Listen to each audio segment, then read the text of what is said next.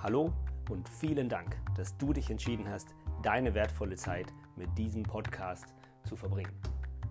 Mein Name ist Timo Kaschel und der Podcast Die beste Entscheidung soll dir Informationen und Inspirationen liefern, damit du deine besten Entscheidungen treffen kannst.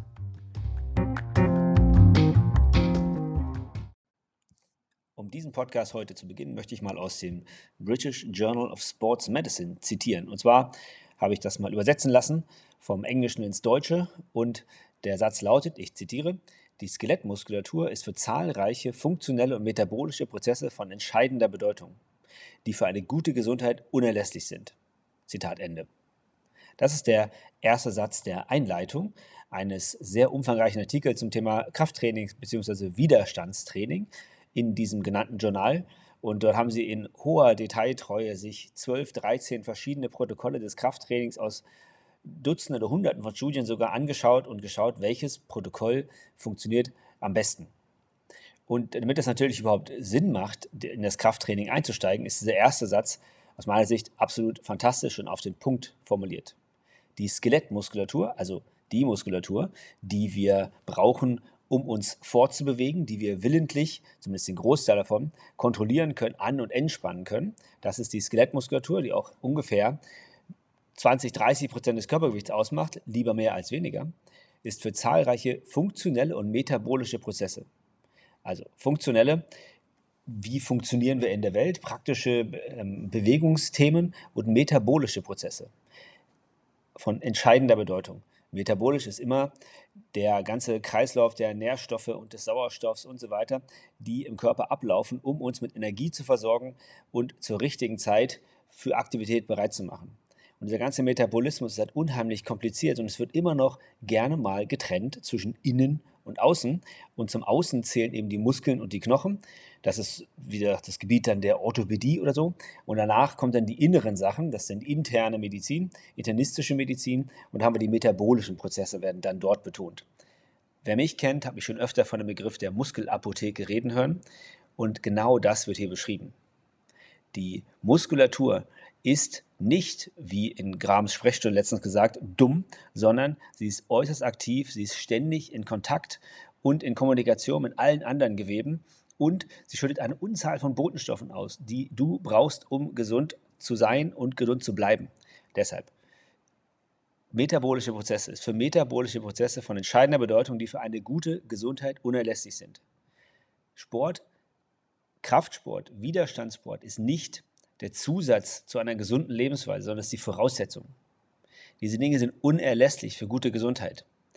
Ohne das kann ich nicht erwarten, kannst du nicht erwarten, dass du gesund bleibst, leistungsfähig bleibst, unabhängig bleibst in deinen Bewegungen, in deinem Alltag, wie du es gerne hättest.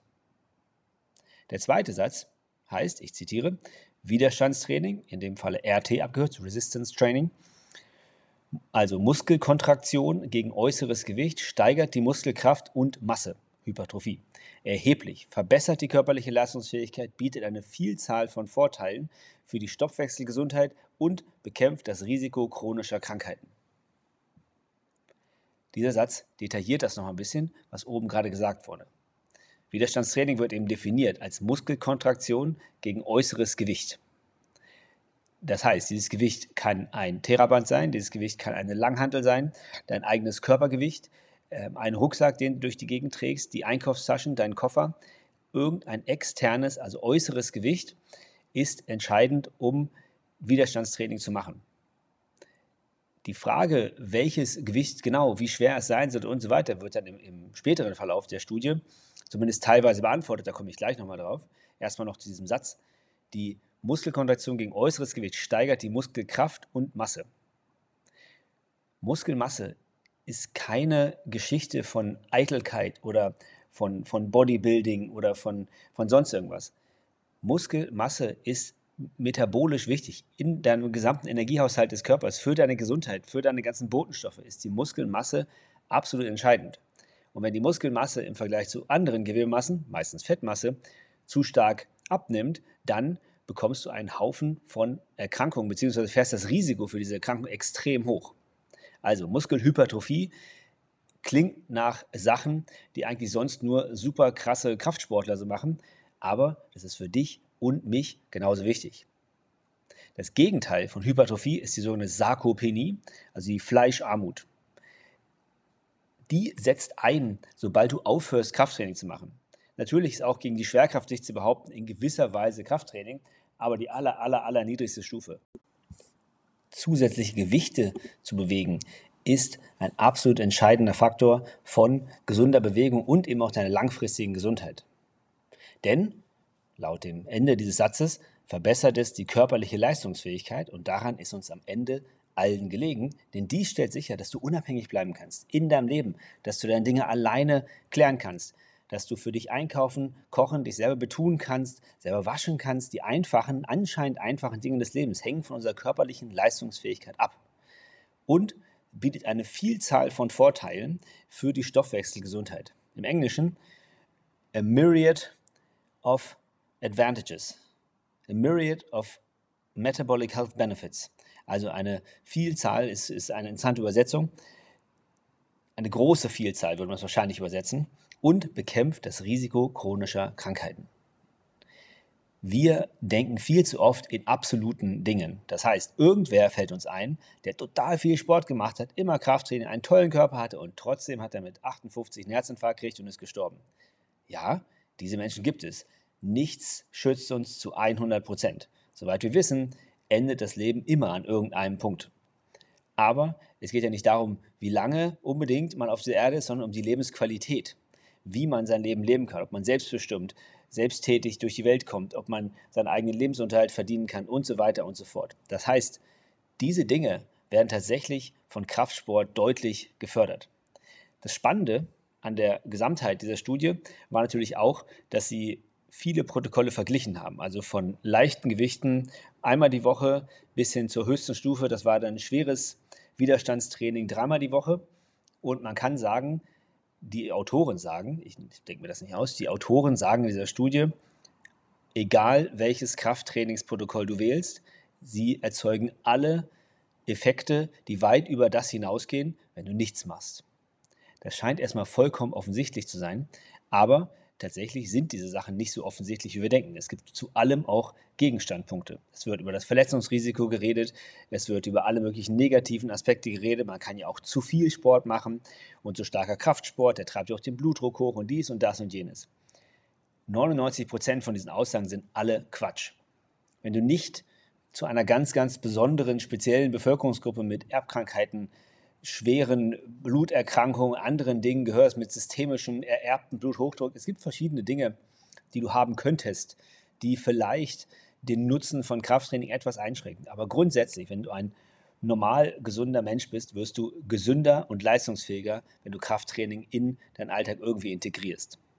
Das heißt, es ist viel weniger wichtig, nach dem absolut krassesten, tollsten, wunderbarsten Programm zu schauen und ewig danach zu suchen, als regelmäßig einfach die Woche mehrfach Lasten zu bewegen. Das ist der entscheidende Punkt. Nimm dir einfach vor, an mindestens zwei bis drei Tagen die Woche Lasten zu bewegen. Trag eine schwere Hantel durch die Wohnung, trag einen schweren Koffer durch die Wohnung, mache Ausfallschritte mit einer Hantel vor der Brust in der Hand, wie auch immer. Nimm dir Widerstände und bewege diese. Damit wirst du dir gesundheitliche Vorteile verschaffen. Ich weiß nicht, wie oft ich das schon gesagt habe in meinem Podcast. Ich schätze sehr häufig, eigentlich braucht es natürlich dazu keine Studien. Uneigentlich ist aber eine ganz tolle Sache, wenn sich mal von offizieller Stelle um diese Dinge gekümmert wird und mit sehr hoher methodischer Sorgfalt nachgewiesen wird, dass das nicht nur die Meinung von irgendwelchen überbemuskelten Typen ist oder irgendwelchen Personal Trainern, die halt nichts anderes zu tun haben als Sport zu machen oder eben deinem Chiropraktor, der auch versucht, sich irgendwie fit zu halten, das ist nicht nur eine so dahingesagte Meinung, sondern das ist der Stand der Wissenschaft. Und bevor du irgendetwas anderes, äh, krasses tust für deinen Körper, ob das irgendwelche ähm, Operationen sind oder Medikamente, die du dauerhaft einnehmen musst, um deinen Körper zu modifizieren oder, oder Blutdrucksenker oder diese ganzen Dinge, beginne mit Sport. Und, wie das British Journal of Sports Medicine sagt, eben auch Kraftsport. Denn dieses Element fehlt sehr vielen Leuten. Wenn du wissen möchtest, welche Übungen für dich in Frage kommen, was sinnvoll ist für deinen Gesundheitszustand, wo du anfangen solltest, sprich einfach mit deinem Chiropraktor.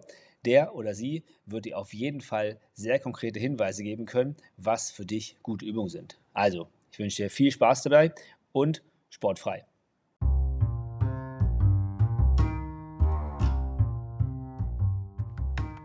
Vielen Dank, dass du dir die Zeit genommen hast, meinem Podcast zuzuhören.